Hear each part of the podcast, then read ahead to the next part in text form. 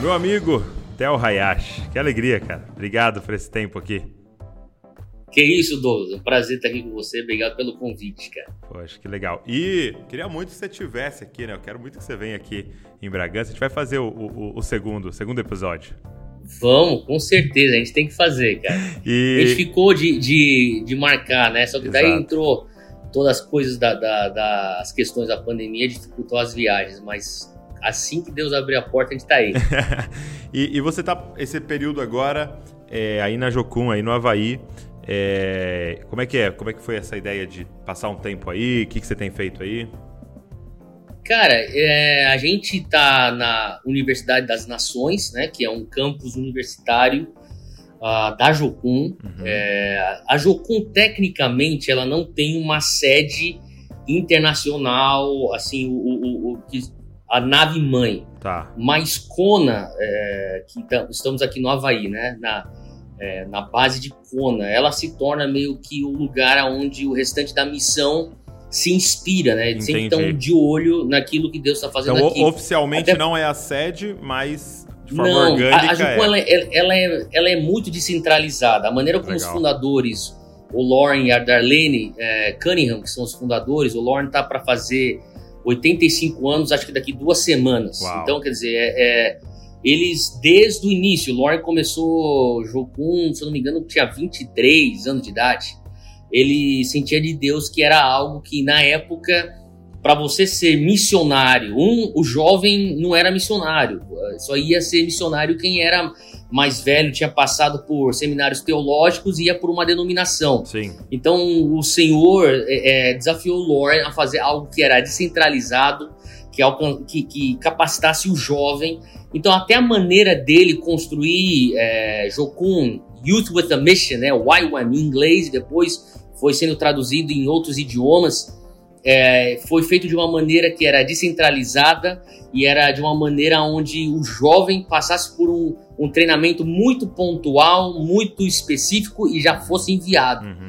Então, tirou muito daquela burocracia. Então, aqui não é o lugar que seria a central, até porque seria contra o ideal dele, daquilo que ele recebeu de Deus. Uhum. Só que porque ele mora aqui e ah, ele está aqui aí. constantemente, é, ele mora aqui então, é, ele está aqui direto no campus dando aula, inclusive, assim, de vez em quando ele me chama para umas reuniões, você vê líderes vindo. Então, quer dizer, para a gente é, vir ficar a convite deles, de ficarem aqui perto da liderança, para a gente foi um, uma coisa que a gente sentiu muito de Deus, até para para eu, eu, eu sentir a necessidade de é, é, ser ter a minha visão mais expandida, é, ah, é? ter é, sabe, ele é uma pessoa, eu, as pessoas talvez não saibam disso, que eu lavava a, a janela do Lauren na época que eu fazia meu ETED, né? Então, Você fez seu ETED é, aí? Fiz meu ETED aqui há 20 anos atrás, Uau. eu tinha 19 anos de idade quando cheguei aqui, interrompi meu segundo ano de faculdade para vir uma direção muito forte de Deus. Cheguei aqui, não conhecia ninguém, é, o Senhor falou comigo de uma maneira sobrenatural, no meio de uma balada, eu longe de Deus, o Senhor me chamando de volta.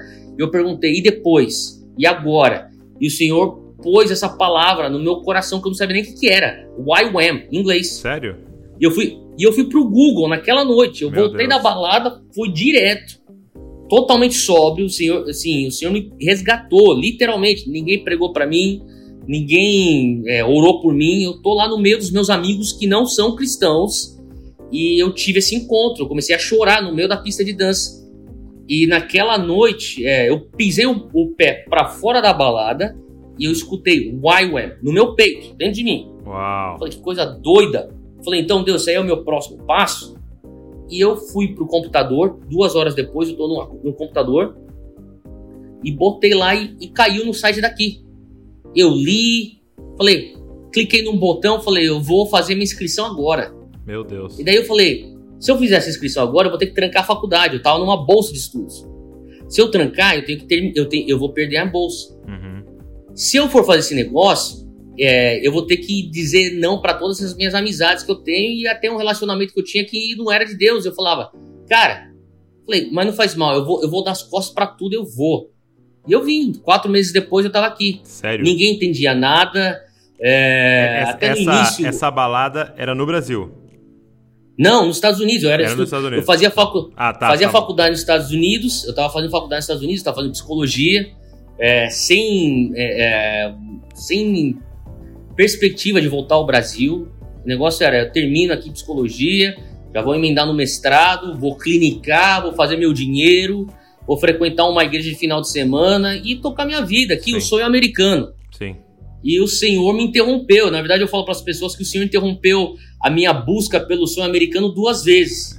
Uma vez longe de Jesus e outra vez que eu já estava em Jesus com uma igreja americana querendo que eu assumisse aquela igreja. E o Senhor falou: não, volta para o Brasil. Uma vez, a primeira vez, o Senhor me tirou daquele trajeto para fazer isso que eu estou fazendo hoje, que é essa, essa vida é, é, de treinar missionários e tudo mais. E a segunda vez, o Senhor me tirou para voltar ao Brasil para começar o Dunamis, né? Então, é, é, foram esses dois, dois momentos. Só que quando eu vim aqui há 20 anos atrás, é, meus 19 anos, eu pouso aqui, não conheço ninguém.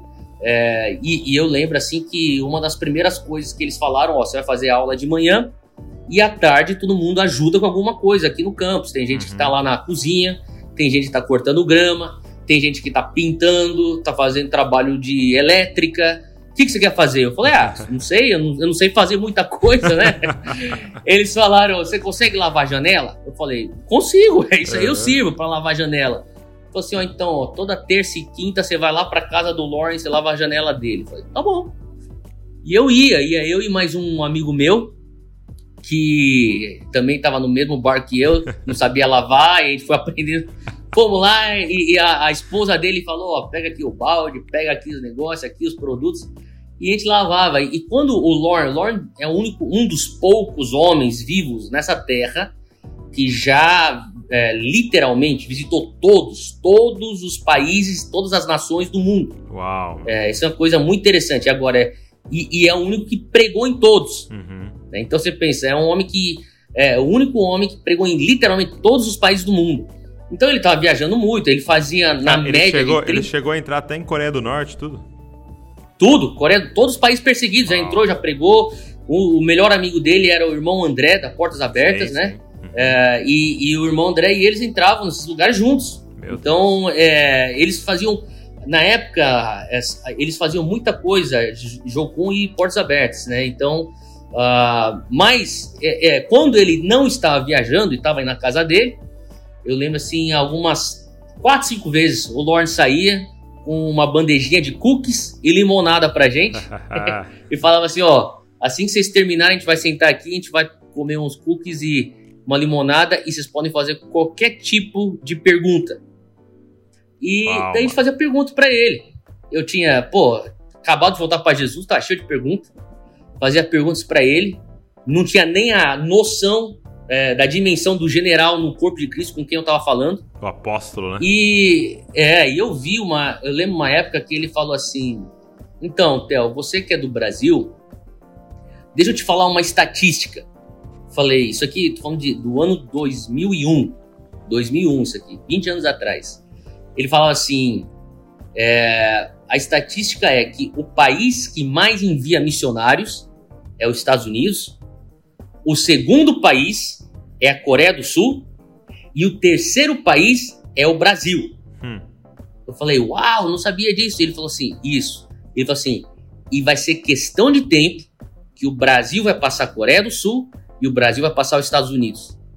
Eu falava, sério? Porque para mim era assim, como que o Brasil, uhum. É o número um em missões? Eu falei assim, é isso mesmo. E ele falou assim, eu não vejo a hora. Meu Deus. Porque o Lorne, esse cara, ele é um cara que até hoje, ele é um senhor, um senhor já, 85 anos de idade. Tô aprendendo tanto com ele, sabe? Essa coisa de empoderar as pessoas que normalmente ninguém empoderaria. Nas minhas conversas que eu falo assim para ele, ó, você nem lembra das conversas que aconteceram entre a gente uh, 20 anos atrás, porque eram coisas rápidas uhum. e cookies e limonada. eu falei, aquelas conversas me marcaram. Eu falo para ele até hoje e foi o que me empoderou a pensar: dá para um brasileiro liderar globalmente falando. Ele pôs isso dentro de mim. Você consegue liderar globalmente falando. Não é um homem branco ocidental que tem que liderar o mundo. Você é a maioria. O homem branco ocidental, ele é a minoria. Entendi. Então, para pensar que a maior igreja global está no hemisfério sul do, do globo. São os latino-americanos, os africanos e os asiáticos. Sim. Essa é hoje a potência do cristianismo. Então é natural nós pensarmos assim. Só que eu entendi que eu tinha que passar por uma mudança de mentalidade para eu entender isso. Eu cresci numa igreja em São Paulo que foi plantada e, e, e supervisionada por, por missionários americanos, apóstolos americanos, uhum, uhum. E, e, são homens de Deus e influenciaram demais a minha família. E eu sou para sempre grato por eles. E nunca foi a intenção deles tentar pôr uma tampa em mim. Só que eu mesmo pus essa tampa na minha cabeça. Uhum. Que o homem branco americano que lidera. A gente segue. Entendi. E eu vim aqui eu senti um liberar, um empoderamento. Não, você vai. E veio, partiu dele. Muito disso é. E essa é a cultura aqui. Então, Cara, uma das coisas que eu mais me alegro é ver. É, sabe, pessoas da, da, da, do mundo árabe liderando escolas aqui. Eu vejo é pessoas da Índia. É, eu tenho um amigo meu aqui que ele é, é, é, um líder aqui, ele é paquistanês, baita homem de Deus, aprendo tanto com ele. Então, quer dizer, eu vejo literalmente nações. Um dos meus melhores amigos é um coreano, um sul-coreano que hoje, na verdade, o líder desse campus, ele é sul-coreano. Então, é, e é um jovem de 38 anos, muito próximo meu, é o cara que tá aqui falando, ó, oh, a gente tem que entrar na Somália, a gente tem que entrar na Etiópia, a gente tem que entrar em Moçambique. Então, realmente é um, é um lugar que é de todas as nações para todas as nações. Não uhum, só uhum. dos Estados Unidos para as nações, né? Normalmente é esse, esse conceito que a gente tem. E eu acho que nós, como brasileiros, a gente tem que aprender isso. A gente tem que preparar o Brasil para receber nações, para enviarmos para as nações. Sim. Essa é a herança do Brasil, né? Você pega a cidade de São Paulo, de onde eu sou, a, a, a, comunidade libanesa, a comunidade judia, a comunidade japonesa, que é a minha comunidade, italiana, portuguesa. Tipo, pô, o Brasil é um país de imigrantes, né? Sim. A gente tem esse DNA para atrair nações e para enviar nações. Isso é muito forte. É uma coisa que me marcou muito no, no Descend do o, o, primeiro, né, de Orlando. Sim, eu tive a oportunidade de, de estar lá. Eu lembro que uma mulher, isso vai me lembrar o nome dela, é, é, é que é uma, uma profeta, é Cindy. Cindy, Cindy Jacobs. Isso. E ela subiu no, no palco, foi, foi muito pontual, né? Ela falou, sei lá, foi. 40 segundos, um minuto. E ela falou é. assim, é, pra galera que não viu, né? Ela falou assim: Eu quero pedir perdão para vocês. Porque nós, Exato. como americanos, achamos que a gente ia evangelizar o mundo sozinhos. E a gente descobriu que a gente não é, consegue. Ela falou, nós precisamos gente, de vocês. É, a gente pensava que a gente ia cumprir a grande comissão sozinho. Uau. E aí, e aí foi muito forte, é. porque na é, semanas seguintes, é, uma galera da Bethel veio é, semanas seguintes, não, alguns meses depois. É, uma galera da Bethel veio na igreja, aqui na família de Zascope, e eu lembro que Sim. um dos ministros, ele tava pregando tal, chegou no final assim, cara, esse cara ajoelhou no púlpito, de frente com a congregação toda, e falou assim: Brasil, vocês podem finalmente liderar a gente nesse negócio, né? Uau. E, foi muito forte, assim, esse americano falando isso. Vocês podem nos liderar Sim. na próxima onda Sim. que está por vir sobre o mundo. É, e, foi, e foi muito forte. E, e deixa eu te fazer uma pergunta. Ô, Ô, nesse... só te falar ah, uma coisinha. Sobre, você trouxe esse negócio da Cindy Jacobs. Eu vou trazer uma curiosidade que eu acho que, que até adiciona o valor é. disso que ela falou. Um, ela não foi convidada. Era uma penetra. eu, nem, eu, é, é, eu nem sei como que ela estava lá atrás. Assim, ela é uma senhora, né? É uma senhora que está aí na, na caminhada ministerial há, há anos. Eu sei, inclusive, ela já visitou muitas igrejas influentes no Brasil. Ela é convidada para ministrar no Brasil também. Ela, ela é literalmente uma profetisa para as nações. Sim, sim. eu lembro que Agora, ela, ela, uma, ela é... uma profecia sobre o Brasil, assim, coisa muito específica Isso. que aconteceu. Exato. E ela, na verdade, é muito amiga do Lou Engel, que é parte da liderança com a gente do Centro. Agora, por conta de, dele, ela conseguiu entrar. E ela estava lá atrás, ela sentiu o Espírito de Deus vir sobre ela, para aquele momento. Ela entrou no palco, eu lembro, eu falei, meu, o que, que essa mulher vai fazer aqui? Ela já entrou no palco, já pegou, já falou pro Lu, me dá o microfone. Eu falei, o que, que tá acontecendo? Ela pegou o microfone, liberou aquela palavra e foi embora. E o Lu falou que ela foi embora, pegou o carro e foi embora. Falou, já fiz o que tinha que fazer. Entendeu? Então, quer dizer, eu acho, eu, eu, conto isso porque eu acho que foi uma coisa muito guiada pelo Espírito, que trouxe, sabe, um, um despertar. É, até porque hoje os Estados Unidos, ele, ele não é o mesmo Estados Unidos de antes. Hum. Tem tantos latinos nos Estados Unidos, né? Que hoje são cidadãos americanos, estão entendendo. Aqui, é, é, nós também, a palavra era para latino-americano, né? Ela falou, né? Sim. Ela falou latinos e depois falou Brasil. né? Então achei Brasil. interessante isso. É muito forte. Foi uma, uma, muito guiado pelo espírito. Cara, e, e assim, é, dentro desse tema, a minha pergunta é a seguinte: como é que você acha que a gente, para toda essa galera que está nos ouvindo, nos assistindo agora, é, nós como Brasil podemos fazer essa transição de mentalidade? É, uma vez eu estava tendo uma conversa com um homem que eu admiro muito, o pastor Paulo Borges, e ele falou assim para mim: Douglas, você já parou para pensar que, é, por exemplo, a forma que a gente se. É, como nós nos chamamos, né? Nós nos chamamos de brasileiros, né? E, e hum. esse, e esse sufixo eiro é de função, é de trabalho. Entendeu? Ele falou assim: é, é, como um padeiro, é, é como um hum. marceneiro. E ele falou: as outras nações não nos chamam assim. Para outras nações, nós somos os Brazilians né? É, é brasileiro. Exato. É, o brasileiro no espanhol, é. Exato. Então, eles vê Brasil como identidade, a gente vê Brasil é. como função, porque a gente só sabe Uau. fazer e a gente não sabe ser. É, hum. E aí ele falando disso, de uma mentalidade ainda de escravo, de sobrevivência, que não nos hum. deixa entrar nessa liderança que claramente Deus está dando para a gente. Então, minha pergunta é essa: como que a gente poderia transicionar é, é, de mentalidade de escravo para filho, né? De, de, de é, é, até como a Bíblia fala, né? De cauda para cabeça, no sentido de estar é. tá à frente daquilo que está acontecendo. Sim, não num sentido triunfalista, não, né? eu não, sei que não é isso que está falando. É até porque o eu cabeça é o que leva mais pancada. e, e, o que mais serve, como Jesus Exato, fala, né? Aquele que quer ser o primeiro tem que ser o último. O maior tem que ser o servo. Então, eu, eu vejo dessa maneira, Douglas. É bem interessante você estar falando isso, porque hoje a gente está aqui conversando né, em, em, junho de 2021 e o Brasil está um pé de guerra. Né? A, gente tá, a, a nossa nação está nessa situação que assim, independente de viés político, é uma, é uma situação que traz tristeza a qualquer brasileiro. E uma das coisas que eu fico vendo é, é, é uma coisa que a gente, é, é, é uma iniquidade nossa. Nós somos imediatistas. Hum. A gente pensa que uma pessoa que a gente vai eleger vai resolver todos os nossos problemas.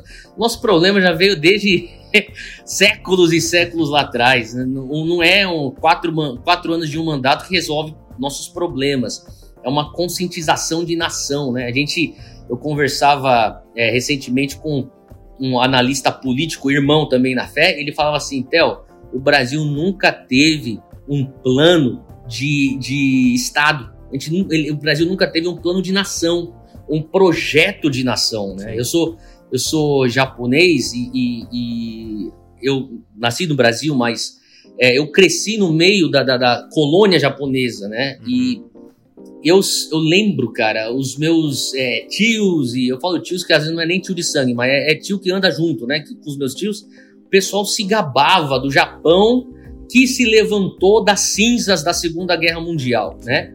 Porque o Japão fez um plano de nação. Tá bom, a gente errou, a gente não deveria ser, ter é, feito parte desse eixo do, do mal junto com, a, na época, a, a Alemanha nazista é, e a Itália de Mussolini, a gente errou, a gente foi derrotado pelos aliados, só que agora, o que a gente vai fazer? A gente vai ter que se, a gente vai ter que se levantar dessas cinzas. Então vamos trazer um plano de nação. Uhum. E eles executaram esse plano de nação a tal ponto que depois de, de, uns 30, 40 anos o Japão já tinha se reerguido em, em uma geração. Se eu for parar para pensar, conceito Uau. bíblico de geração, 40 anos. Em uma geração eles se reergueram né, aplicando princípios que não são é, é, princípios porque eles eram evangélicos, porque o Japão hoje é um campo missionário e precisa de ser evangelizado, mas eram princípios do reino, que era parte da cultura deles. Mas eles pensaram multigeracional. Que nem uma das coisas que eu tenho sido desafiado ultimamente é que nós precisamos pensar como cidadãos do reino multigeracionalmente. Hum. Então, eu vejo assim a necessidade da gente pensar é, se, se, se fora da igreja, como nação brasileira, a gente já não pensa multigeracionalmente, que sai então dentro da igreja brasileira. A gente tem que pensar multigeracionalmente. Então, a gente não vai, assim, sou até um, um discurso de alguém que tem pouco café, mas eu não acho que a gente vai ver tudo aquilo que a gente quer ver que Deus vai fazer no Brasil numa geração. Eu acho que Deus às vezes segura até para que não venha depender de alguns que vão falar, hum, nós hum. trouxemos o.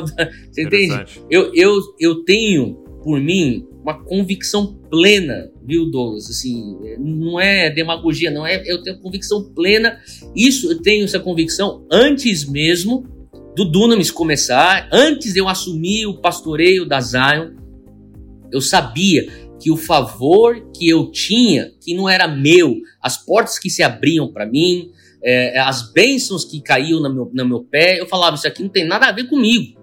Isso aqui é fruto do trabalho é, do, do, do, meu avô, que veio como missionário do Japão para o Brasil, da fidelidade da minha mãe para continuar. E tem coisas que gerações lá atrás estão semeando, que a geração presente está colhendo. Sim. E se a gente fica pensando, na, se a gente é pego nesse engano, que tudo que a gente está colhendo hoje, desse embalo que o Brasil tem, o Brasil tem hoje um embalo espiritual. Se a gente fica pego nesse engano, ah, esse embalo espiritual é porque a gente está aqui fazendo é, a obra de Deus. Chegou nossa Deixa eu te falar uma tá coisa. Tá fazendo certo. É, exato. Deixa eu te falar, a gente está colhendo coisas que Valnice Milhomes plantou lá atrás em oração, intercessão, Neus e Tioca. Eu cito essas duas, mas elas representam uma geração de pessoas, sabe?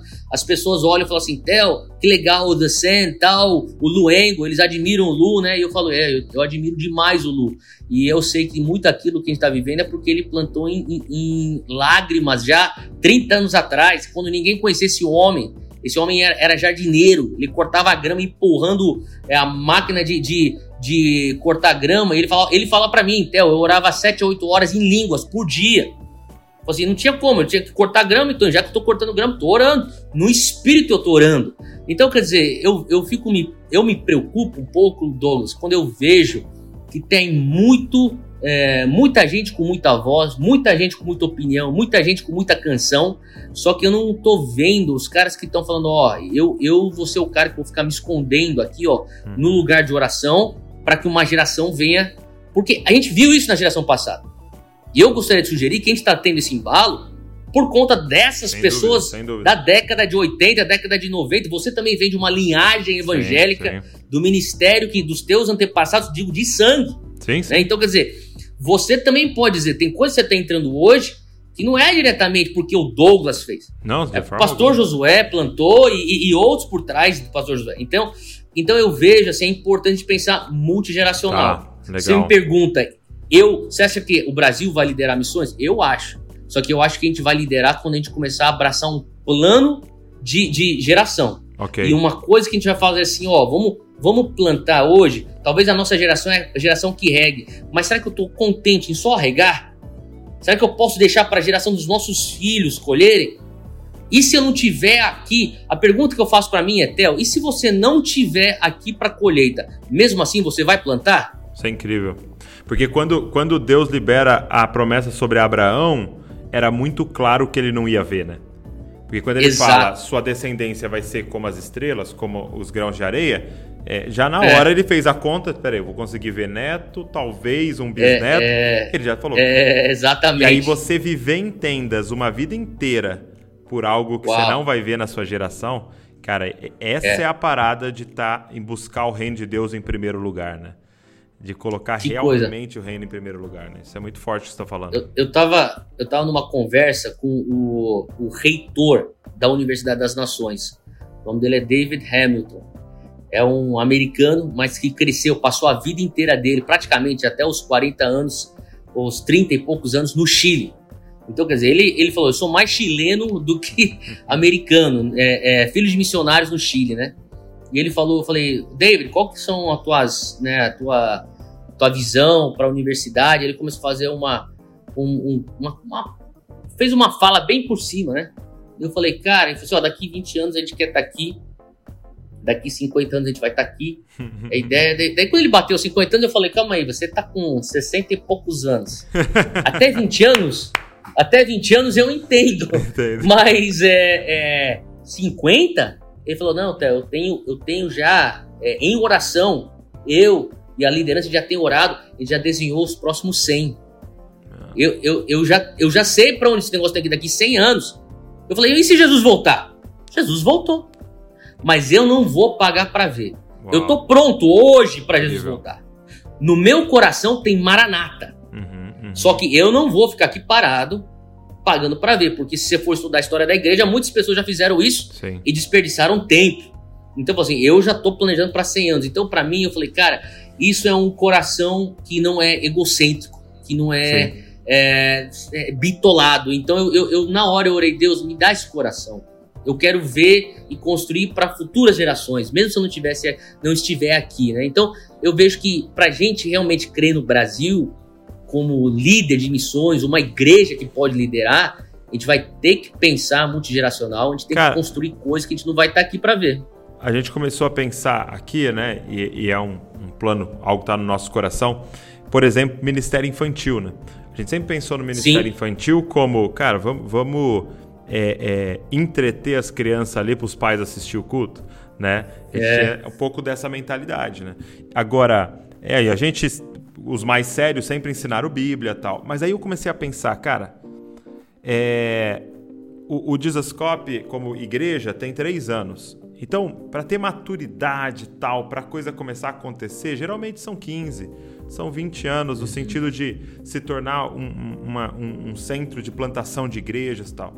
Ou seja, quem vai ser os plantadores, aqueles que serão os plantadores de igreja daqui a 20 anos, vamos dizer que esse cara tenha 30, ele tem 10 hoje.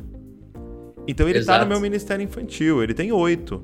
É, entendeu? Exatamente. E aí a gente começa a pensar, é. cara, e se a gente fizesse um ministério infantil mirando que aquele menino, aquela menina vai virar um plantador de igreja?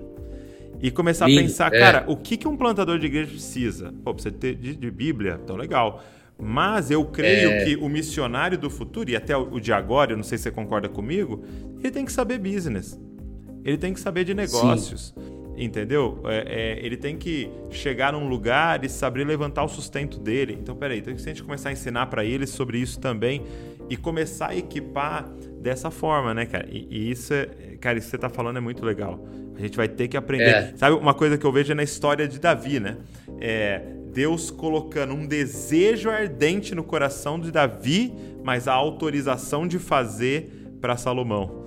Né? Para Salomão, exatamente. E falar, é. meu irmão, e se vira. E, e, Davi, é, e Davi separa, né? Os, os materiais. Exato. Ele deixa tudo pronto para o filho dele ter sucesso. Uhum, né? Uhum. E essa que é, que é a coisa doida. Então eu acho que assim, quando a gente olha para gerações, a gente precisa aquela profecia de Joel, onde os corações dos pais estão voltados nos corações dos filhos e o coração dos filhos está voltado para o coração dos pais. É, é, tão importante essa, esse casamento da geração para que o fluir do reino continue, né? Você falou sobre esse negócio do, dos missionários, né? E você falou, bom, se a gente vai preparar os futuros plantadores de igreja hoje, a gente tem, o que eles vão precisar? Bíblia, né? Eu, deixa só, me permite só pegar um pouquinho claro, nisso claro. aqui, é, Douglas. É. Porque a gente tem hoje, eu falaria, não é só a nossa nosso ministério infantil que precisa de Bíblia. O nosso ministério de adolescente precisa de Bíblia. Os nossos, o nosso ministério de jovens precisa de Bíblia. O nosso ministério de adoração precisa de Bíblia. Os nossos púlpitos precisam de mais Bíblia. As nossas redes sociais precisam de mais Bíblia. Entendeu? Hoje a gente está numa geração que nunca teve. Você também trabalha com, com o pessoal da SBB, a gente Sim. também. É, cara, eu, eu sentava umas reuniões com o SBB, eu saía assim, tipo, cara, meu Deus do céu. É, se eu, esse negócio tem que mudar, porque hoje a gente tá com a geração que tem mais Bíblia à disposição. Sim. Porém, é a geração mais evangé a geração evangélica mais ignorante biblicamente falando. Uau. Então, quer dizer, o, hoje é a gente né? precisa. Né? Sentido, né? Não. Então, quer dizer, você vê cada aberração na, na, nas redes sociais, é, no meio evangélico, você fala assim, por que isso está acontecendo? Porque o povo engole, aceita, se submete a coisas, porque não tem Bíblia. Então, assim, eu, eu sou de uma. é, linha mais carismática, mais avivada, pentecostal e, e, assim, o próprio nome, Dunamis, né? É, é um nome que já remete a uma veia mais. É, uma veia mais carismática, o poder explosivo do Espírito Santo. Cara, mas eu vou falar para você, eu já vi muita gente cair debaixo do poder. Eu já vi muita gente ser cheio do Espírito Santo, falar em línguas, sair rodopiando que nem um peão, tremendo debaixo da unção, levantar e nada mudar. Nada mudar. O cara continua pensando que nem um ímpio, um, um iníquo. Então, é assim, o, a gente pensa que as coisas, volto para falar, aquela coisa do imediatismo, uhum. é, sabe? O desafio, o desafio de uma cultura que acredita no milagre, que é a nossa cultura, que eu acredito uhum. no milagre, o nosso desafio não é necessariamente é, que Deus, será que ele pode ou não pode rasgar os céus e vir com milagre? Nós já experimentamos milagres. Sim. Eu vejo milagre, eu sei que ele faz, ele fez uma vez, pode fazer de novo. O nosso desafio é você criar uma cultura que não pensa que eu não preciso de processo. Porque tudo pode acontecer no milagre. Sim. Então, o avivamento no Brasil, esse, esse próximo mover missionário, não vai vir de um milagre. Vai vir de, de um processo. A gente, a gente tem que entender que assim, o, o dia a dia da Bíblia, na palavra, você se trancar no quarto, você, você ter tempo com Deus, você desenvolver tua intimidade, você ter um plano de leitura bíblica, isso aí é um processo que o Espírito Santo não vai tentar sequestrar esse processo para te dar tudo é. num momento. Ele pode? Pode porque ele é soberano. Mas quando você vê o padrão de como ele levanta homens e mulheres de Deus, ele, ele leva pessoas por um processo. Então, é, eu vejo a necessidade hoje da gente ter mais Bíblia, cara. Sim. É, sim, eu concordo com você. Essa mentalidade de business é importante. Sim, sim. É, a gente precisa gerar recurso, mas, cara, eu vejo assim uma necessidade muito forte da nossa geração ter uma, um paradigma bíblico na, na, na, no nosso papel na sociedade. É, cara, nós estamos, a gente tem gastado a nossa vida com isso. É, é, hoje, uma, é, uma das missões do é. Disascope é fazer a galera ler. Tipo assim, ler. Exato, porque, exato. Porque eu tenho uma galera que não ler já ler. é um bom desafio. Exato. É. é. Eu lembro que eu visitei... É, a gente estava até na mesma época lá, né? Genebra, né? Pastor Abraão. Sim. E aí ele foi fazer sim. um tour da reforma com a gente, né? E aí ele. Baita ele, tour, né? Meu Deus. Aí ele mostrou a primeira escola pública, né? Foi Calvino, que fundou a primeira escola sim. pública, né? Onde era de é. graça para a população. E por que, que ele fundou? Porque ele falou assim: eles têm que ler a Bíblia, só que eles não sabem ler. É. Então eu vou é. ter que ensinar a ler para eles poderem ler a Bíblia. Então, assim, a gente tá nessa missão de, cara, leiam, leiam, leiam, pega esse hábito, cara, isso vai mudar a vida de vocês. E aí, lógico, Exato. Bíblia, teologia tal. E Sim. Isso, é, isso é muito importante. Agora, deixa eu te fazer uma pergunta. Você. É, é, é, uma coisa que você faz assim e que nos inspira muito, é, e eu acho que é um, um dom que Deus te deu, é o dom da conexão, o dom de conectar pessoas, conectar ministérios e, e o próprio Descende, tudo que aconteceu era, foi sempre uma bandeira da unidade, né? É, é da igreja uhum. se unir. Pô, naquele púlpito ali do Descende foi algo incrível, né, cara? Pessoas que talvez uhum. nunca estiveram numa mesma é. plataforma estavam ali, né? Isso foi maravilhoso. É, gerações diferentes. Né? Gerações, né? né? Denominações, é, exato, gerações. Exato, exato. Teologias escatologias, Exato. tudo no mesmo lugar, no, é com a mesma mensagem, né? É, e eu percebo que é algo que Deus te deu, até aquele grupo que a gente tem, né? É, é de líderes, Sim. pastores, jovens tal, você vê tão Sim. diferente a galera. Nossa viagem para Israel. É, a minha pergunta é a seguinte: eu, eu tô vendo Satanás vindo com uma fúria contra isso. Porque a gente uhum. sabe que uma das chaves para tudo isso que a gente está conversando é a unidade. A chave é. para uma, uma, parada no Brasil acontecer é a unidade e o contrário, é. a chave para não acontecer é a divisão. É a divisão. E, cara, a gente tá vendo assim, tudo polarizado, cara. Entendeu? Se é. você é, é canhoto, você tá brigando com destro. Se você. É, é cara, mentalidade Corinthians e São Paulo, é, né? Total, total. Assim, no todo, né, cara? No todo. Tipo, é, eu tomo remédio, não tomo remédio, eu vou desse jeito. Não, entendeu? Eu uso máscara, eu não uso máscara, tudo. Vou pra rua, não vou pra rua, vou pra rua, é tudo. Então, assim, cara, o que, que nós poderíamos fazer? O que, que você pensa? É, para que a gente pudesse fazer frente a esse ataque satânico e a gente voltar a ver uhum. a unidade, a, gente caminhando para a unidade aqui no Brasil? É. Pô, Douglas, é uma, é uma, uma pergunta bem carregada, né? eu, eu vou só falar só uma coisa, é, cara. Eu, eu, você tava falando sobre essa coisa da, da, da, da, conexão, né? Da conexão. Eu, quando eu, eu tava falando aqui, né? Quando eu tava é, no meu. Iniciando meus estudos, né? É, vindo para a faculdade, é, eu tinha. A minha mãe, ela tinha algumas conexões com igrejas na Pensilvânia, Estados Unidos. Ela falou assim: Ó, oh, você vai nessa faculdade porque é perto daquela outra igreja lá que a gente conhece e o pessoal vai estar tá de olho em você. eu falei, tá bom então. e eu fui. Agora, o pastor de jovens lá, é. ele era um cara que ele tinha uma empresa de organizar shows. E não eram só shows evangélicos, ele sempre teve essa coisa de, de, de entretenimento. Mas ele fazia, assim, shows de, de bandas, assim, que, que é, vamos dizer, coisas saudáveis, né? Uhum. Então não era necessariamente só evangelho, só que música saudável ou música que não fosse besteira.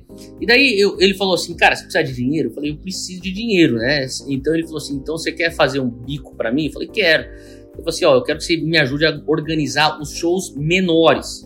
Eu falei, tá bom. Eu vou pegar os grandões, eu preciso de gente aqui meu, na minha empresa, você montou uma equipezinha. E eu comecei a, a organizar show de punk rock, cara. Pô, isso aí eu tô falando em é, 99, 2000, tá? Então, quer dizer, era uma cena de punk rock, assim, que, tipo, literalmente a gente, a gente usava prédios de igreja metodista episcopal, que os caras falavam assim, ó, pega assim, ó, e eles alugavam pra gente usar, chamava a molecada lá, era tudo show de 100 a 150, 200 era um baita show, tá? Então, quer dizer, é showzinho. Eu lembro que uma vez eu fui lá me queixar com ele e falei assim, cara, não tô conseguindo, tava com alguns. Ele chegou e falou assim para mim, ó, ele falou, o que, que, eu tenho que fazer? O que, que, eu tenho que fazer? Eu falava para ele, me, me, me ensina. E uma vez ele me sentou e eu nunca esqueço isso. Isso foi o início de eu virar uma chave na minha cabeça. Ele falou assim para mim, cara, não é o que você sabe, hum. é quem você sabe e quem você conhece. Hum, hum. Então eu falei, como assim? E no inglês é It's not what you know, it's who you know. Ok. Eu falei, tá bom, saquei. Ele falou assim: faz o seguinte: toda vez que você vai para esses festivais de música, você vai para qualquer show dos outros caras, conheça uma pessoa. Ok, ok. Conheça uma pessoa. E, e, e ele falou uma coisa, mas conheça de verdade. Não conheça só para botar ele usou o termo Holodex. Nem sei se você lembra do que era o não, Holodex não. antes, que era, era um negócio que ficava na mesa dos executivos com vários cartões de, de, de cartões ah, de visita. Tá, tá. Assim, não, não, não é para você só botar mais um no Holodex. Não é só para pôr na sua agenda do celular hoje em dia, né? É, hoje seria na tua, é, na tua lista de contatos. É para você realmente conhecer alguém. Ok. Eu falei, tá bom. E eu comecei a fazer isso, cara. Todo lugar que eu ia. Que incrível, que incrível. Eu, eu, come, eu conhecia uma pessoa, eu tentava lembrar o nome da pessoa. Eu falava, me conta a história, cara. Eu escutava a história dele. Daí eu comecei a entender, porque teve uma época que eu comecei, é, é, no, mesmo nos Estados Unidos, mesmo como pastor de jovens, eu comecei a, a sacar que isso aí tava dando muita porta aberta para mim. Daí eu comecei a fazer isso aqui 2005, 2006. Eu comecei a fazer vários contatos. Uma vez o meu pai espiritual, meu, meu pastor, ele me puxou de canto e falou assim: você está operando no espírito político. Falei, como assim, cara? Assim, os teus relacionamentos são transacionais. É uma transação. Hum. É que nem você vai pro banco, você leva um cheque, os caras te dão dinheiro. Você vai, vai para uma, é, é um, uma fronteira, você leva o teu visto, eles dão o carimbo, você entra. E daí eu comecei a entender que no reino de Deus, pra gente realmente ver unidade, hum as nossas conexões não podem ser políticas. Uau. As nossas conexões não podem ser transacionais. Conexão transacional não dura. Se eu realmente puder ter o coração de Jesus por aquela pessoa, e novamente, você não vai ser amigo de todo mundo. Não. Mas, e, e, e, é impossível você ser amigo de todos. Então, essa expectativa, oh, o cara fala, não falou oi. Tá, às vezes é, você tem que curar tua alma, você tá com muito milindre, vai ser, parar de ser inseguro. Mas tem uma coisa que, assim, se você vai parar, né? A, a, a Heidi Baker é uma pessoa que me inspira muito. Ela fala assim: olha, pare por um. Stop for the one. Entendeu? Às vezes a gente, exato, a, a gente, né? Às vezes antes, pré-pandemia, a gente tá acostumado a, ministrar em muitos lugares. Então você se acostuma. Eu, uma vez eu me peguei, eu tava nas minha, minhas agendas malucas, que pela graça de Deus não existe mais. e queira Deus nunca volte a ser assim. É, eu, naquela, eu comecei a entender que eu tava, eu tava num modus operandi automático. Pensei, Jesus não faria isso. Uau. Entendeu? Tipo, eu entro no púlpito, falo, falo, falo, falo, ah, o negócio tá, tá decoradinho, pá, pá, pá, pá, pá, pá, as piadas linha, frase de efeito na hora certa, tá, tá, tá, tá, tá, o pessoal levanta, é, glória a Deus, é, faz o apelo, banda volta, pastor te cumprimenta, glória a Deus, uma bênção, você abraça o cara, vai pra salinha, toma um café, come alguma coisa, o cara te deixa no hotel, madrugada, você já tá no aeroporto, vai para o próximo lugar. Cara, isso aqui tá mecânico, isso aqui tá transacional, isso aqui não tá relacional, então por isso que às vezes eu vi voltar para cá, Douglas, para mim, me faz voltar para minha origem. Uau. Sabe? Onde eu sento, eu converso com um missionário que ninguém conhece, que tá servindo lá na Líbia. E o cara nem Instagram tem. Eu sento pra conversar com o cara e falo, meu, você tá falando o que agora? Então passa lá em casa, lá que a gente vai jantar lá com a minha família, você come lá comigo lá. E eu escuto, e daí ele fala assim, Theo, agora eu quero que você vá lá pra minha casa, que eu vou fazer uma comida da Líbia para você. oh, pô, legal, entendeu? Então, esse tipo de coisa, isso, eu sou disso. Uhum, uhum. Eu vi que o mercado, a indústria evangélica, começou a me transformar numa, numa mecânica. E não que eu vendi minha alma pra mecânica. Uhum. Mas eu mas comecei é, a entender. É tão não... sutil, né? É muito sutil, e, e cara. devagar que você não percebe, né? E, e daí eu, eu, falei, cara, eu não vou terminar bem desse jeito.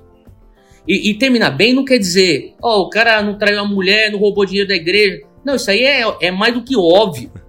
Isso é o básico. Terminar bem, terminar bem é você ter, não, é você terminar com teu teu primeiro amor intacto com o teu coração apaixonado por Jesus, entendeu? Então, é, eu sei que a pandemia trouxe muita destruição, meu coração se compadece pelas, pelas mortes, pelas, pelo sofrimento das pessoas.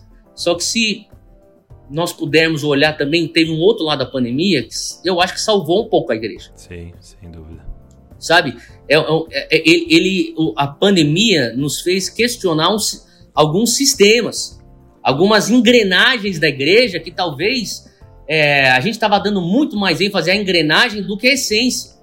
Então, eu acho que a união, ela, ela tem que partir de um lugar de, de orgânico, sabe? Sim. Um, é, é, real. Daquela Aliança, coisa que né? não é, ó, ó, eu, vou, eu quero ser teu amigo, porque você tem uma conferência grande, que eu quero que você me chame, e depois eu tenho uma igreja grande que eu vou te chamar. Então, sabe, aquela coisa. Então, que nem, às vezes eu, eu fico vendo, as pessoas me chamam, depois de repente, ué, você não vai me chamar para pregar lá na, no Dunam, na Zion? Ué, eu pensei que era uma transação? Porque se fosse. não tinha nem Por que entrou nesse acordo, inicialmente falando? É, mas é verdade. Cara, eu acho que essa união é, muito... é, é, é, genuína. Cara, você falou uma chave aqui. Eu queria até que a galera que está nos ouvindo, nos assistindo, você puder anotar isso. Não é o que você conhece, é quem você conhece. Né? É, eu não tenho que saber tudo mas eu tenho que conhecer é. as pessoas certas, né? Eu não preciso ser especialista de tudo, né? E, cara, você falando aqui agora, eu lembrei do meu pai, porque meu pai é assim, cara. Meu pai, tipo, numa igreja tem lá um delegado. E eu lembro do meu pai é. se aproximar, conversar com o cara e pegar o cartão do cara na época. E guardar. Sim, sim, o cartão Aí, de visita. É, no outro lugar tinha lá um, sei lá, um empresário de ferro, que vendia ferro. Exato. Aí ele conversava, anotava e guardava. De repente eu via meu pai, 10 anos depois, construindo um negócio e lembrando, pô, tem um cara que vende ferro, indo lá buscar o cartão. Exato. E, cara, Exato. Isso, isso, isso, é muito louco. Então, é, isso é uma chave para a unidade, né? Agora, uma coisa que eu, é, é, que eu observo em você é que é, você é essa grande mistura, né? Então você falou, cara, eu, eu, sou descendente japonês, né? Tenho sangue aqui japonês, Sim. cresci no meio. De... Mas você cresceu num ambiente extremamente americanizado e até morou um tempo nos Estados Unidos. É brasileiro, Sim. né? E aí você falou que por muito tempo foi mentoreado por um pastor africano, né? Então, assim, é Isso. uma mistura absurda de é. culturas. e eu percebo que é, é, essa formação é um dos motivos de você ter tanta facilidade de sentar em várias mesas, né? Sim. É, porque hoje, para mim, um dos pontos da divisão o, Brasil, Hoje eu percebo isso, viu, Douglas? É? Antes não. Você não percebia? Não, cara, porque, por, ó, vamos supor, assim, eu não sei quantas pessoas estão assistindo a gente que vai entender o que eu vou falar aqui. Ah. Mas em São Paulo, a comunidade nipônica, ela é grande. Sim. Tá, assim, o, o, o meu avô... É uma das é, maiores do fundou, mundo, não é? É, é a, a, maior concentração de japoneses fora do Japão é em São Paulo. Uau, o estado de São Paulo. Então, se for falar, o Brasil. Uhum. mas especialmente o estado de São Paulo, depois Paraná, muito japonês do Paraná. Então, é, meu avô plantou uma denominação nipônica, que era metodista livre.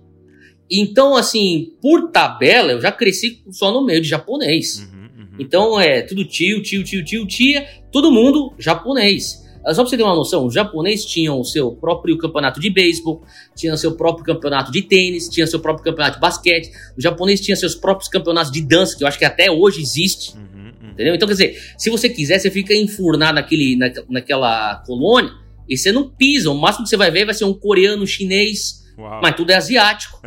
Então, só que eu não era, hoje já mudou, mas na década de 80, quando eu nasci e cresci, eu, uns falavam para mim, falavam assim, ah, você não é japonês, você é gaidin.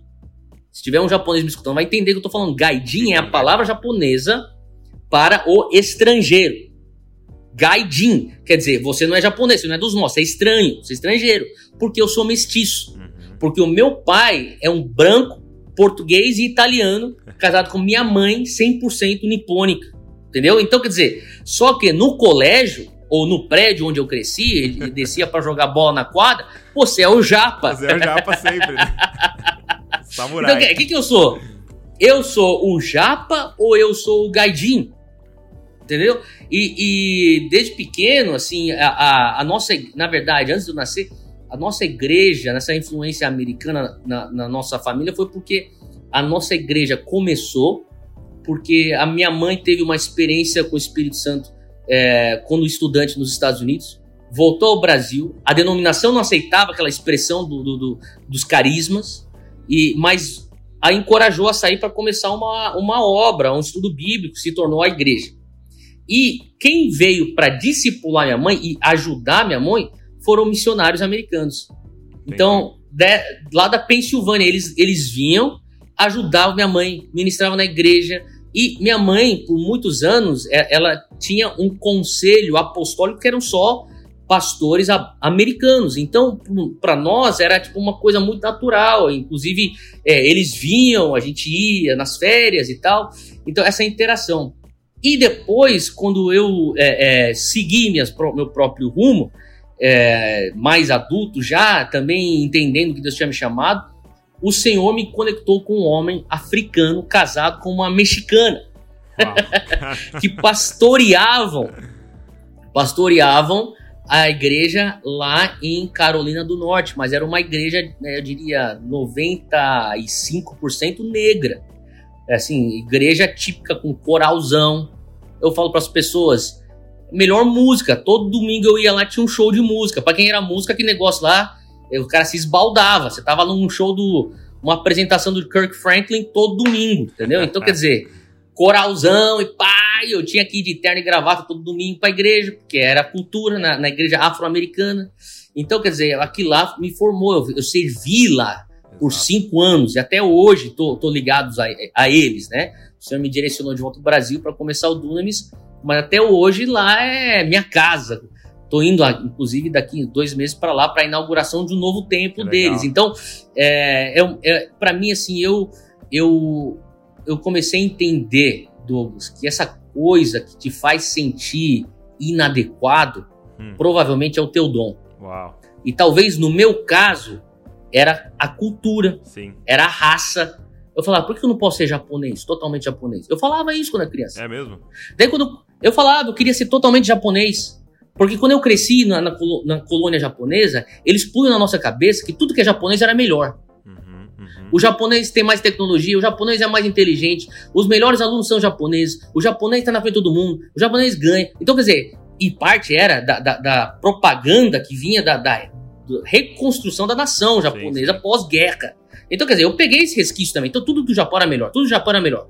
Então, eu falei, eu quero ser totalmente japonês. Uhum. Eu lembro quando eu, eu comecei a, a, estudar no colégio americano e também conviver com os americanos, falar, eu quero ser americano, quero ser loirinho de olho azul, branquinho, americano, entendeu? Daí eu cheguei na, na década de. Na, na, minha adolescência, comecei a escutar hip hop e queria ser negão. Mas brincadeira à parte, cara, eu, eu, eu acho assim, essa coisa que me fazia não me encaixar. Eu, falo, eu quero encaixar, eu quero chegar num lugar que as pessoas são que nem eu, que eu não preciso ficar me explicando. Ah, eu não sou isso, isso é muito aquilo. Louco porque Deus estava te dando, te formando para uma linguagem global, né? Pois é, eu, mas eu não sabia disso, né? Exato. e dói, na, né? Na hora, na hora era, é, pô, era dose, tipo, pô, eu não. Eu ia pro, pra, pra jogar bola, ô japonês, daí vinha os caras faziam, abre o olho, japonês, olha a bola aí e tal. Então, quer dizer, aquelas coisas, tipo, e assim, é, eu acho que também a gente vivia numa época, a gente pegou uma época onde a gente crescia sem tanto. É, tanta frescura, né? É, o, Nego bu falava. o bullying era padrão, né? Bullying era padrão. tipo, não existia bullying. Não existia. É, tipo, esse negócio era parte da vida. É. Assim, então, quer dizer, é. Mas, pode falar, cara, desculpa. Mas, mas, mas o, que eu, o, que eu, acho louco disso é que uma vez eu tava lendo, é, os caras começaram a estudar aonde que surgiram grandes revoluções ou, ou aonde eles começaram a perceber que tinham lugares que é, era como se fosse uma fábrica de gênios, né? Ou de pessoas Sim. que se destacavam muito. E aí eles começaram a estudar esses lugares. E, por exemplo, a maioria dessas, é, desses lugares eram cidades portuárias. Por quê? Uau porque ficava chegando navio de todo lugar para fazer comércio, então era sempre Sim. uma mistura de cultura. Então eles começaram a perceber que quando você tem uma mistura. É muito intercâmbio, de... né? Exato, uma mistura de cultura em uma cidade, começa a surgir grandes coisas extremamente relevantes. Por que, Olha. que o diabo quer que fique as denominações tudo separadinho e ninguém fale com ninguém? Porque ele sabe que se a gente misturar assembleiano, presbiteriano, batista, independente, metodista, é. ele sabe que se a gente misturar esses caras, vai sair coisas geniais. Algo novo vai surgir, inovações. Porque Deus é, da, é do multiforme, né, cara? E assim, é, o, o, o que eu queria falar pra galera que está aqui é, é, fala, cara, é, você é um assembleiano, procura um, um, um crente é, presbiteriano, cara.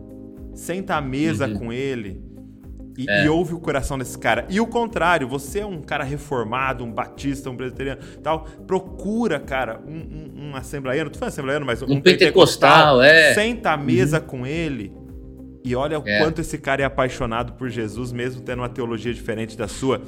Porque a experiência que você teve, que eu tive, e, e isso é uma muita herança do meu pai, de viajar, de pregar em vários lugares, era chegar num lugar e a minha teologia ser diferente da, da daquela comunidade que eu tava ali, mas de repente, depois do culto, eu sentava à mesa com os caras. E eu via cara chorando é. na minha frente por é. causa de Jesus. Aí eu falava, cara. É é, Esse cara é, é, apaixonado, tem é, Espírito Santo o, nesse os seus É, os preconceitos caem. Todos. Na cara. mesa. A mesa acaba Quando você tudo. parte quando você parte o pão com alguém, você, muito preconceito fica lá na mesa quando você levanta. Eu, eu acho assim, você falou sobre uma coisa que o diabo está querendo fazer, que é realmente manter cada um no seu gueto. E se você for ver, assim, na, na, na Renascença, né, na época da Renascença, tinha uma família os Medici, né, o Medici, seja qual for a tua pronúncia, que é uma família muito rica, que eles tinham um sistema econômico bancário da Itália, eles eram praticamente monopólio de lá, é, em, em, Florença. E uma das coisas que eles promoviam para continuar as inovações da Renascença, hum. eles traziam pessoas diferentes e, e faziam eventos sociais. E, for, e faziam com que eles se falassem e entrassem em conflito. Ele falou assim: isso aqui é. Porque eles tinham uma teoria, a família Medici, que era: se tiver conflito, vai ter combustão de inovação. Entendeu? Então, assim, hoje, assim, eu vejo, por conta da, do, do, do Covid, da pandemia, a gente não pode fazer as grandes conferências, né? Sim, sim. Só que, se você for para pensar, a palavra conferência, né, assim, uhum, tem a ver uhum. de conferir. Né? Então você pega na história da igreja. Conferir, né? Exato, olha, é isso que eu estou insultando de Deus. O que, que você está vendo? É, quando eu leio esse texto, eu enxergo dessa maneira. Como é que você vê? Né? Então, quer dizer, e eu acho que por conta da, da impossibilidade de ter grandes eventos, eu tenho sido convidado, eu fui para uns três, três desses aí. É, mesas redondas, pequenas, de 40, 50, 60 pessoas, né? Todo mundo respeitando as normas do distanciamento social, com as máscaras, todos os, os protocolos, né? E todas essas foram fora do Brasil. Mas é, o que eu via era. Eu, eu, participei de uma sendo um dos é, é, é que estava falando, e outras eu fui para realmente só para sentar na mesa para assistir. Cara, em todas eu via, até porque aqui eu não estava falando, eu pude prestar mais atenção, né? Uhum, uhum. Cara, coisas novas. Então tinha gente que falava, trabalhava contra tráfico humano, Uau. sentado do lado de alguém que fazia um trabalho similar a uma é, é, Adonec, é, sentado de um lado de um atleta é, que faz trabalho como um atleta de Cristo. Todo mundo falando sobre evangelismo, sobre missiologia e as inovações chegando, inovações. Eu falava, uau, cara. Então, para mim, eles falaram, isso aqui que é conferência. Eu falei, uau, será que a gente não vai entrar numa época onde essas mesas vão realmente gerar inovações, né? Porque a gente tá, eu não sei se a gente volta, eu posso estar é. muito errado aqui.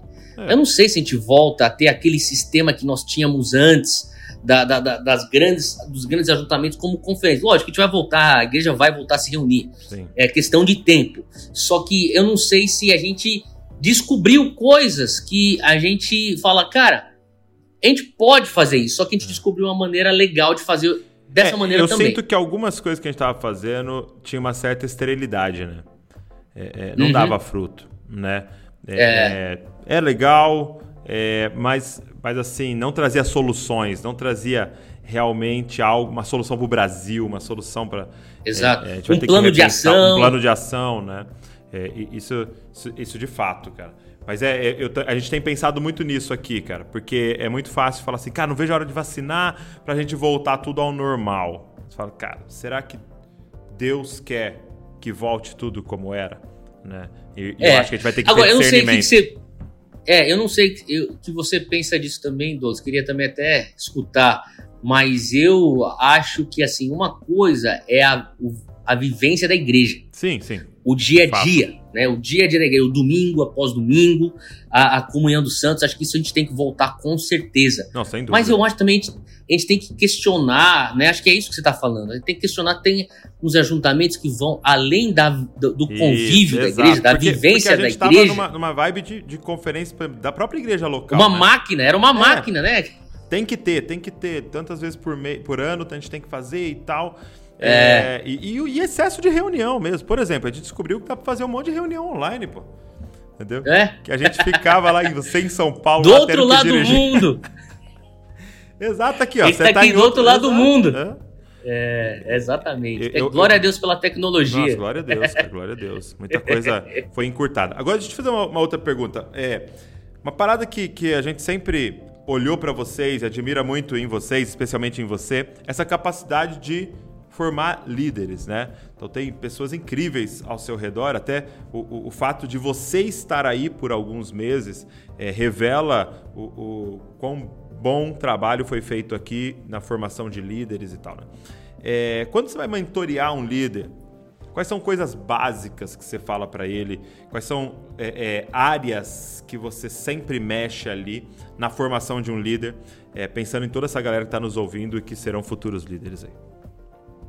Pô, bom, Douglas, obrigado por isso, mas assim, eu vejo assim que o sem querer espiritualizar, mas é, é, espiritualizando, o DNA do discípulo, dentro do DNA do discípulo, está um, um, um, anseio de discipular. Sim, sem dúvida. Sabe, esse evangelho que eu vejo, às vezes, do, do cara sentar. Antigamente, antes da pandemia, o cara ia pro culto, sentava lá no final do culto, ficava lá, recebia, recebia, recebia, terminou, pegava as coisas e ia embora, né? Hoje não. Hoje o cara senta na frente do YouTube, passa um, passa outro, passa outro, vai no Instagram, pá, vai, pula de live em live, recebe e não faz porcaria nenhuma com aquilo, pô, entendeu? Então, quer dizer, é, a questão de formar líderes, eu acho que assim, tem mais a ver com. Acho que é uma coisa muito basal do cristianismo. Todo sim, crente sim, é chamado para fazer discípulos. Eu acho que antes de eu começar a enxergar líder, eu quero ver discípulo. Agora, se eu quero construir um líder para ser mais um peãozinho no meu império, é um que eu não estou construindo meu império, estou construindo o reino. Daí, uhum. tipo, é, é, eu, eu, eu não acho que é sustentável. Agora, as pessoas falam, Theo, por que, que então você está fomentando isso? Porque eu estou querendo fazer o, o, com que ele cumpra o chamado dele. Sim, sim. Cara, qual que é o teu chamado? Eu, eu quero que você cumpra a grande comissão, eu quero que você viva uma vida missional.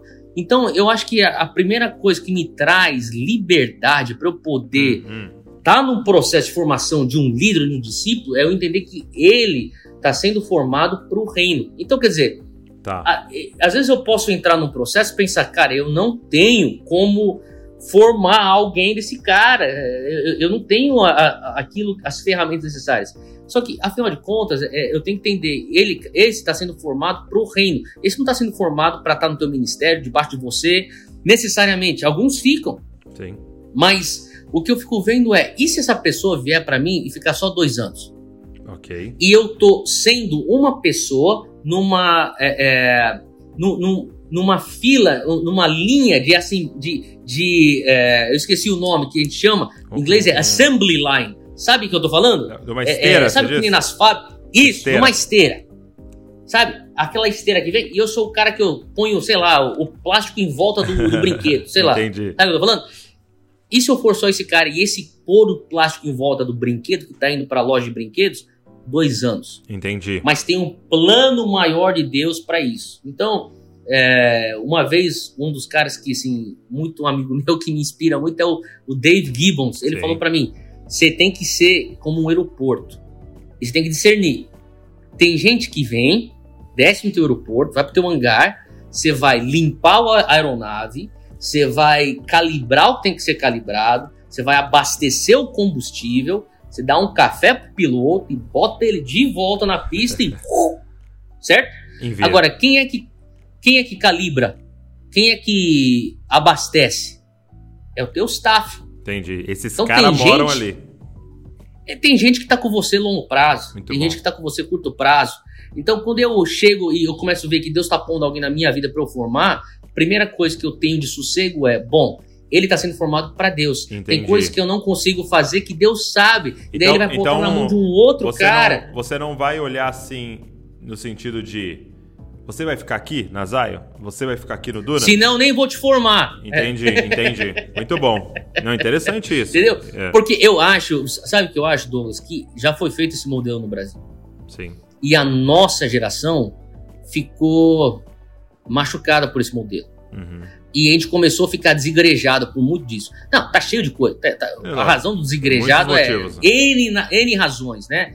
Falta de maturidade, falta de submissão, é, enfim. Só que também tem o fato que o cara, oh, fui ferido, cara. O cara, o cara queria passar tempo comigo para que eu entrasse dentro da engrenagem da, do, do motor dele. Não, e quando eu decidi que eu não quero, que eu quero fazer uma outra coisa, eu fui, fui escorraçado. Sim. Então, quer dizer, eu tenho que ter uma visão um pouco maior para eu poder falar, cara, tá bom, e ter paz. Você ficou aqui dois anos, glória a Deus, eu pus isso, isso, isso, consegui em você em dois anos. Se Deus está te levando a outro lugar, Deus sabe como fazer isso de uma outra maneira com você.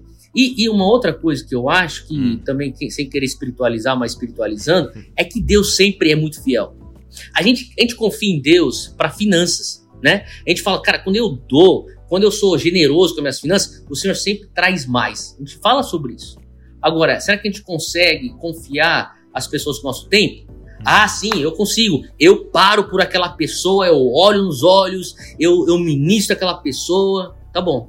Daí o Senhor falou comigo uma outra coisa: ser fiel com é, tuas finanças, ser desapegado. Ser desapegado também com o teu tempo. Você consegue ser desapegado com o teu povo aqueles lá que você tem criado um elo, porque se você se encontra semanalmente na reunião e você divide aquilo que eu tô te dando, será que você consegue liberar? E, e, e eu falar, Deus, cara, eu, eu lembro que foi na época que o, tinha um líder, que a gente tem o, o, o Dunamis Pockets, né? Sim. E, e o, o Dani, o, o que estava liderando o Dunamis Pockets na época, é, o garoto do Rio de Janeiro que estava em São Paulo como universitário. Hum.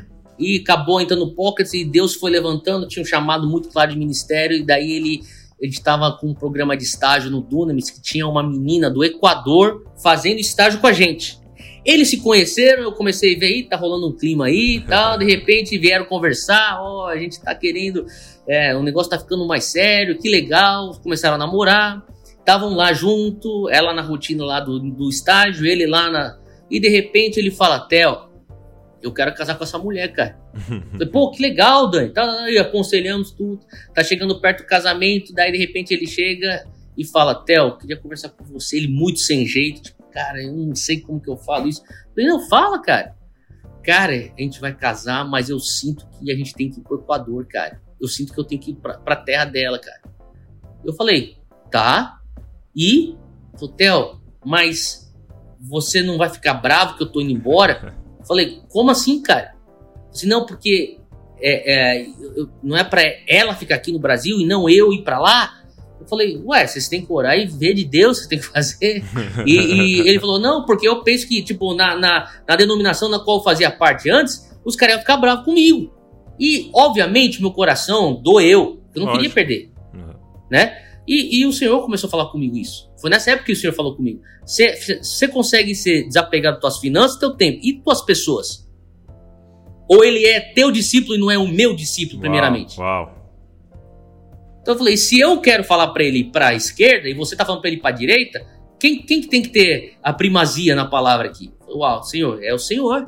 Então, eu, eu lembro que eu falei para ele, Dani, você vai na paz, cara. A gente, a gente orou, a gente abençoou eles. E ele falou: o que, que eu faço agora? Eu falei assim, cara, Deus vai te guiar, mas vai lá e fala com o pastor dela. E serve o pastor dela. Sim. Falou, tá bom. Eu lembro, longa história curta. É, eu fui para o Equador e visitá-los uma vez. O pastor dela me chamou de canto e falou: Cara, o chamado na vida dele é claro, eles precisam começar uma igreja. E, e, e você precisa abençoar eles para formar uma igreja, porque você é o pastor dele e eu sinto o chamado na vida dele. Falei, amém. Conversei com ele, ele falou, sério, ele, ele tá querendo liberar a gente. Falei, o, teu, o pastor, o pastor falou que quer liberar vocês. Falou, tá, só que o pastor também fala que você ainda me tem como um pastor na tua vida. Falei, ele falou, é, e eu não sei como que faz. Eu falei, Dani, naquela palavra muito forte no meu coração. Falou, você tem que fazer o que Deus tá te chamando. Ele começou a igreja dele hum. lá no Equador. E Deus começou a prosperar. E eu lembro que foi mais ou menos na época do Descend, em Orlando. Uhum. Tá, foi lá em Orlando, na verdade, essa conversa. Ele, depois do Descend, veio me procurando falou assim: Deus falou comigo, Theo. Falou que essa igreja que a gente tem. E a igreja tá indo bem. Essa igreja, ela tem que estar. Tá, ela, ela tem que ser Zion. Hum. Falei, não, Dani. o senhor tá. Daí de repente ele, ué, você não me quer? Você tá me rejeitando? Eu falei, não, de jeito nenhum. E eu comecei a entender que no reino de Deus a gente tem que andar assim, ó, de mão aberta. Sim, sim. E nem se ele nunca voltasse para ser o mais Zion. Sabe? Até, até, até hoje a gente vê, tem gente, a gente tem gente da, do, do, do Dunamis servindo em diversos outros ministérios, outros lugares. O Felipe Borges que plantou o Dunamis hoje comigo, é pastor lá numa igreja lá em Boston também, do outro ministério. Então, quer dizer, a gente tem, eu, eu comecei a entender, eu tenho que ser fiel em Generoso Sabe, com o povo. Generoso. Cara, incrível. E quando a gente é generoso, o Senhor traz. Sim. Então eu tenho visto isso como uma, um padrão, pela graça de Deus. Que legal. Muito bom, cara. Muito bom essa, essa mentalidade. É, eu acho que ajuda muito todo mundo que está formando líderes, né? Você, você ter essa mentalidade, cara, vou fazer isso pro reino. É, e é, é, ser generoso, né? No momento que for para enviar, no momento que for para liberar. Agora, do, da galera que está nos, nos assistindo, nos ouvindo, qual foram coisas assim na sua vida, passos que você deu, ou até mesmo que deixou de dar, assim, é, que foram fundamentais é, para você fazer tudo o que você está fazendo para o reino, é, para você chegar onde você chegou em Deus, é, com a sua família, com a igreja tal, assim. São dicas muito práticas, assim, para a galera aqui. Tá, bem prático. Eu acho que, assim, você tem que entender que você vai servir alguém. Ok. Ou você vai servir, servir a opinião pública, ou você vai servir a Deus, né? Então, okay. é, John Wimber, que é um cara com, que me inspira muito, fundador da Vineyard, ou líder da Vineyard, na verdade, ele falava assim: é, você vai ser é, o, o, o, palhaço de quem? Uhum. Né? Então ele falava assim: você vai entreter quem? Deus ou o povo? Você vai ter que escolher. Então, é, eu muitas vezes eu tentava fazer a vontade de Deus sem ofender as pessoas. Hum. E não que a gente tem que sair ofendendo as pessoas, só que eu comecei a entender que não é possível você cumprir o chamado de Deus na tua vida sem alguém ficar ofendido. Às vezes tinham pessoas que tinham expectativas sobre mim. Não eram nem da minha família, eram pessoas próximas. Não, o Theo tem que ser isso. Não, o Theo tem que ser aquilo. Não, ele tem que se formar nisso. É, calma aí. Vocês, eu não respondo para vocês, eu não hum. respondo, eu respondo para o meu criador. Então eu diria isso. A outra coisa, é, eu, eu, eu sou uma pessoa que eu, eu gosto de trabalhar, eu gosto de correr, né? Eu sou uma pessoa que às vezes eu tenho só duas marchas, a parada e a acelerada. e, e só que eu comecei a entender uma coisa, Douglas. Tem coisas que a gente tem que. É, não tem como você acelerar. E eu acho que a gente tem, às vezes, uma geração que. Muitas vezes eu tô conversando com alguém que é 15 anos mais novo do que eu, eu falo, pô, cara, eu consigo me ver aí onde você tá, cara, porque eu era assim. Okay. E o cara quer fazer as coisas para ontem, tem coisas que a gente não entende. Eu tive um pai na fé é, que ele sempre falava para mim, eu falei, já mencionei aqui, que ele é africano. E na África, mano, a parada é jejum e oração. Ele falava assim, cara, você não jejuou o suficiente para isso. Vai voltar. Ele barrou o Dunamis três vezes de existir. Inicialmente, o Dunamis era para ser o ministério de universitários da igreja dele. Ok. Era essa a visão. E eu falava, falava assim, pastor, tô pronto. Ele falou, você não tá pronto. Falou, como assim não tô pronto? Você não jejuou o suficiente, você não orou o suficiente. Uau. Então, quer dizer, eu, eu, eu falo para as pessoas, tem muita gente que se visse a, a, minha relação, eu e ele, pensaria que o cara tava é, realmente é, passando os limites comigo. Mas ele falava na tora, na lata, falava assim, você não tá pronto, você, você tem que jejuar mais, tem que orar mais, você ainda tem muito ego, você não tem Bíblia, você. Entendeu? Então, quer dizer, eu, às vezes eu, eu entendi aquilo como um freio. Uhum. Eu entendi aquilo como, ah, o cara, ele não reconhece o chamado que eu tenho. E hoje eu vejo assim, aquilo, aquilo foi uma, uma maneira de Deus soberanamente me pausar ou Sim. me ralentar para eu desenvolver coisas dentro de mim. Então, eu acho que o crescimento tem que ser sempre de dentro para fora. É, eu me preocuparia se eu me encontrasse num lugar onde a minha influência é maior do que aquilo que eu carrego dentro. Sim, sim, sim. E quem pode falar isso é eu e Deus. Eu acho que muita gente está caindo no ministério porque tem uma, um nível de influência muito maior do que a história que está construindo com Deus na intimidade. Então, eu falaria, sabe, hoje eu, não, eu vejo que eu falaria para mim, uns 20 anos atrás, vai com calma. Eu não quer, e, e, ir com calma não quer dizer que você não vai ter paixão, uhum. que você não vai ter intencionalidade, que você não vai ter sangue nos Trabalhar olhos. Trabalhar duro. É, não, não, quer dizer isso. Quer dizer que você vai fazer as coisas direitinho, você não vai pegar talho, uhum. você, você não vai, você vai segurar tua boca para não pregar uma coisa que você não vive, você, você não vai tentar é, é, é, agir de uma maneira que você não age em casa, sabe? Esse tipo de coisa. Então, é, não, não, não faça e não promova uma vida sobrenatural se tua, estilo, teu estilo de vida não é sobrenatural. Uau, uau. Não, não, não, não estude a Bíblia para pregar, estude a Bíblia porque você é apaixonado pela Bíblia. Entendeu? Então, é, não ore porque você vai ter um culto e a unção tem que aparecer. Ore porque você não consegue ficar longe dele.